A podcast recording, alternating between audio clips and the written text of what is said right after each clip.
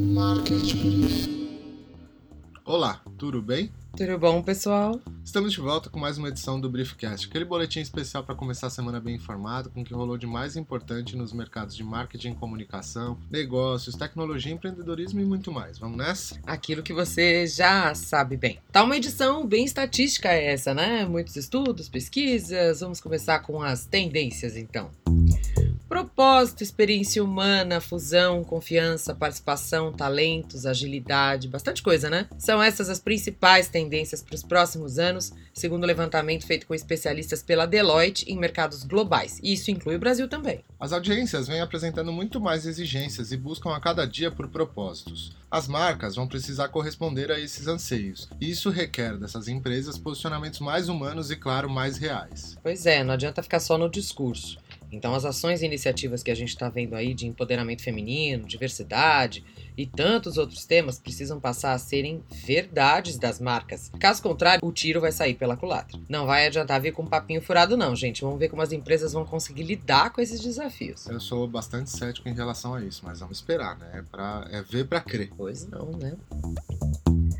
A gente falou das empresas, ou seja, dos anunciantes. Na outra ponta, as coisas não andam nada fáceis também, né, Du? Sim, uma outra pesquisa, dessa vez conduzida pela Vanpro, a Federação Nacional das Agências de Propaganda, FENAPRO, aponta um alto grau de pessimismo entre os profissionais de agências de propaganda em relação a esse ano. O levantamento chamado de Visão de Ambiente de Negócios em Agências de Propaganda encontrou um olhar bem derrotista de quem atua no segmento. O estudo ouviu 173 agências de todas as regiões do país para avaliar a expectativa em relação ao terceiro semestre do ano e a frustração foi grande. Hein? Em julho, 50% dos entrevistados tinham uma expectativa otimista para os três meses que viriam à frente. Dos entrevistados pela FENAPRO, 23 consideraram o trimestre pior e 35% igual ao esperado. Em relação à expectativa para o quarto trimestre, 45% das agências ouvidas acreditam que ele será melhor. Aqui registra-se mais uma queda na expectativa, pois antes esse número era de 53%.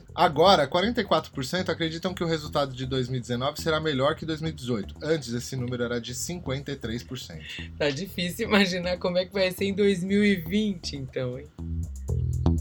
Outro segmento que vai pegar fogo no ano que vem é o de streaming. Isso porque 79% dos assinantes de mídia online no Brasil, como streaming de áudio e vídeo, pretendem trocar de serviço nos próximos 12 meses. De acordo com o um estudo feito pela Amdocs e Dynata, com 500 entrevistados, é isso mesmo? A busca por mais conteúdo, 49%, seguido por redução de custos, 36%, e busca por algo mais customizado, 29%, seriam os principais motivos da substituição de um serviço serviço por outro. O relatório descobriu que o gasto médio do brasileiro é de 100 reais com serviço de assinatura de conteúdo. Se a gente pensar friamente, até uma grana considerável para o padrão do nosso país. Pô, Mas olha caramba. só, nesse contexto, 30% acreditam que pagam caro demais pelos seus serviços. É, se você for pensar, cada streaming que você for pagar é R$19,90. Além disso, 36% acreditam pagar mais por um serviço se aparecer algo novo. 39% pensam em adquirir algo novo nos próximos meses e 42% estão contentes com suas assinaturas. Ou seja, será uma bela guerra no ano que vem. Esperamos que a gente ganhe com isso, que os consumidores ganhem com isso no fim de tudo, certo? Aproveitando essa deixa, uma pergunta. Quantas vezes você já ouviu falar nos últimos anos que a Netflix vai pro buraco com a chegada de Disney, Apple e demais streamings? Bom, por enquanto todo mundo fica esperando essa implosão que nunca vem, e eu espero que não venha tão cedo, porque eu não terminei Orange is the New Black. Mas a empresa se segura como pode. E boatos à parte, anunciou um aumento superior a 6 milhões de assinantes só no último trimestre do ano. Isso equivale a mais de 150 milhões de domicílios conectados em todo o mundo. Orange, aliás, que deu aquela incrementada nos números dos caras, junto com Stranger Things e 13 Reasons Why. Não vimos, né, o último? Não. É. Num futuro próximo, a Netflix já projetou captar mais 7 milhões de assinantes com a nova temporada de The Crown, além de filmes exclusivos de grande orçamento, como o irlandês de Martin Scorsese, por exemplo. Os números deram aquele alívio para gestores e investidores do negócio que amargaram perdas no início do ano, que deixaram o mercado todo de cabelo em pé, você lembra? Durante o anúncio dos números, inclusive, a Netflix se posicionou e declarou-se preparada e poderosa, entre aspas, para enfrentar os gigantes Apple e Disney no ano que vem. Segundo eles, essa estratégia para não esmorecer frente à concorrência já vem sendo traçada há tempos. Bom para nós, né? Esperamos. Tomara. Ainda na linha de pesquisas e estudos, a consultoria Accenture... A gente tá sério hoje, né? As é, pesquisas, é... estudos tendências. A Accenture Interactive descobriu ao abordar cerca de 8 mil consumidores que a maioria das pessoas, 69%, disse que não negociaria com uma marca se seu uso de dados fosse invasivo. Será? Se fosse, é. não é? Os consumidores querem saber mais sobre como as marcas estão usando seus dados pessoais, talvez como efeito de tantas notícias da imprensa sobre privacidade de dados.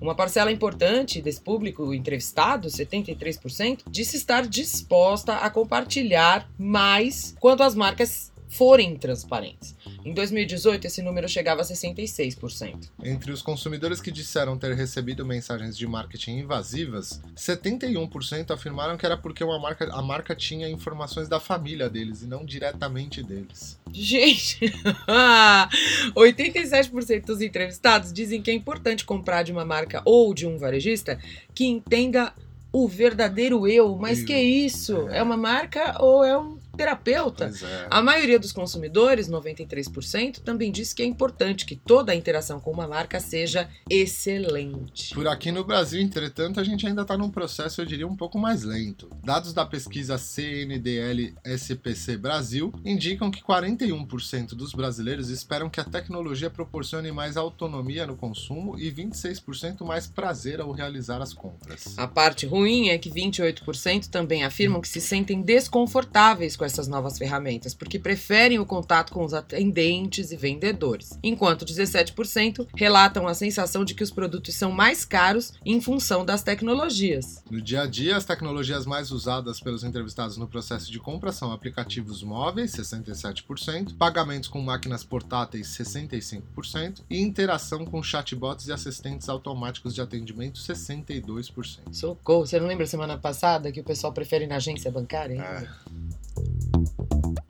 Lembram quando os pais morriam de preocupação com o tipo de conteúdo que seus filhos consumiam na internet? Parece que o jogo inverteu, não é mesmo, amiguinhos? Uma investigação da Microsoft mostra que os adolescentes estão encarando como um problema o tanto de informações que seus pais publicam sobre eles, adolescentes, nas mídias sociais. 42% dos jovens de 25 países têm problemas com os posts feitos por seus pais sobre eles nas mídias sociais. Desse total, 11% dizem que é um grande problema, 14% afirmam que é uma preocupação média e 17% consideram ser uma questão pequena. Além disso, 66% dos entrevistados disseram que já foram vítimas de pelo menos um risco online e sentem receio de acontecer novamente. Gente, a boa notícia é que a diferença em relação a um estudo feito no passado é que metade dos jovens procuram e conversam com os pais sobre o tema quando se sentem realmente incomodados. Apenas 10% faziam isso anteriormente. Bizarro, né?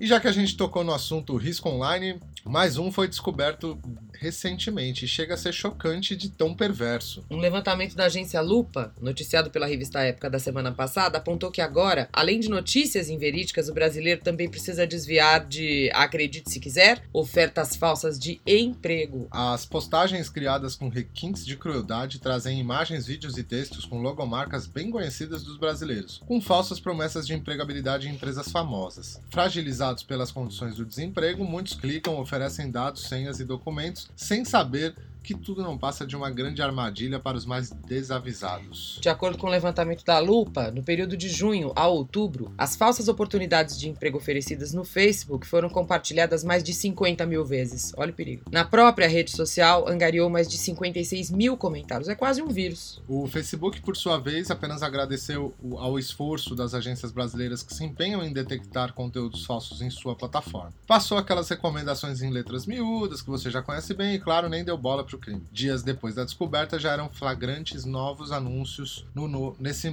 mesmo formato aí, Trambique, prontos para ludibriar ainda mais gente. Então fique atento, as empresas não costumam fazer processos de seleção via Facebook ou redes sociais. Caso queira consultar uma oportunidade real de trampo e esteja conectado, dê preferência sempre ao LinkedIn, que é uma plataforma voltada para troca de informações corporativas e possíveis vagas em empresas certificadas para estarem ali e oferecerem essas chances de vínculo empregatício. Tem vaga no Facebook Facebook não é de ninguém conhecido, só corre bem rápido, hein? É, vai no site da empresa, né, para conferir não é mais se, fácil? se aquilo é verídico.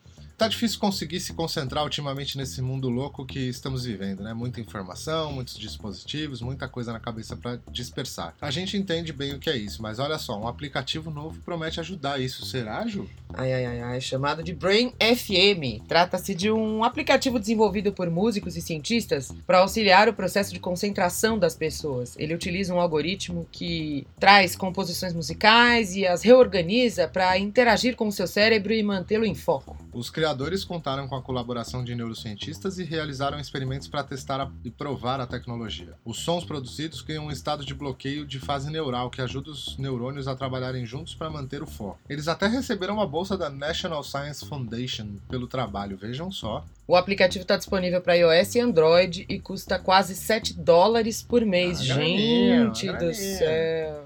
E agora, nosso quadro de menções honrosas sobre coisas e assuntos que não podíamos deixar passar. Aos 50 anos e com uma única foto, Jennifer Aniston entrou no Instagram e no Guinness ao mesmo tempo. Quebrou tudo. Quebrou, quebrou a internet. Quebrou a Nossa, internet! Ah! Para o Credit Suisse, ter mais mulheres líderes pode aumentar o desempenho das ações das empresas. Uhum. Levantamento da Interbrand de marcas mais valiosas mostra Facebook fora das top 10. Veja, apaga José Roberto Guzzo da sua história. WhatsApp, Facebook, Google e Twitter aderem a programa contra a desinformação. Hum, tá tudo lá, você já sabe. Ah. É, corre É. pro nosso informativo da semana e saiba muito mais www.marketbrief.com.br. Ah, o Briefcast é o nosso resumão em formato podcast das melhores notícias de tecnologia, comunicação, mercado, tendências e muito mais. A direção é de Aline Sordilli com a colaboração de Helena Sordilli. Uma ótima semana pra vocês, Ah. gente. Até semana que vem. Até segunda e esperamos que vocês tenham gostado. Market Brief.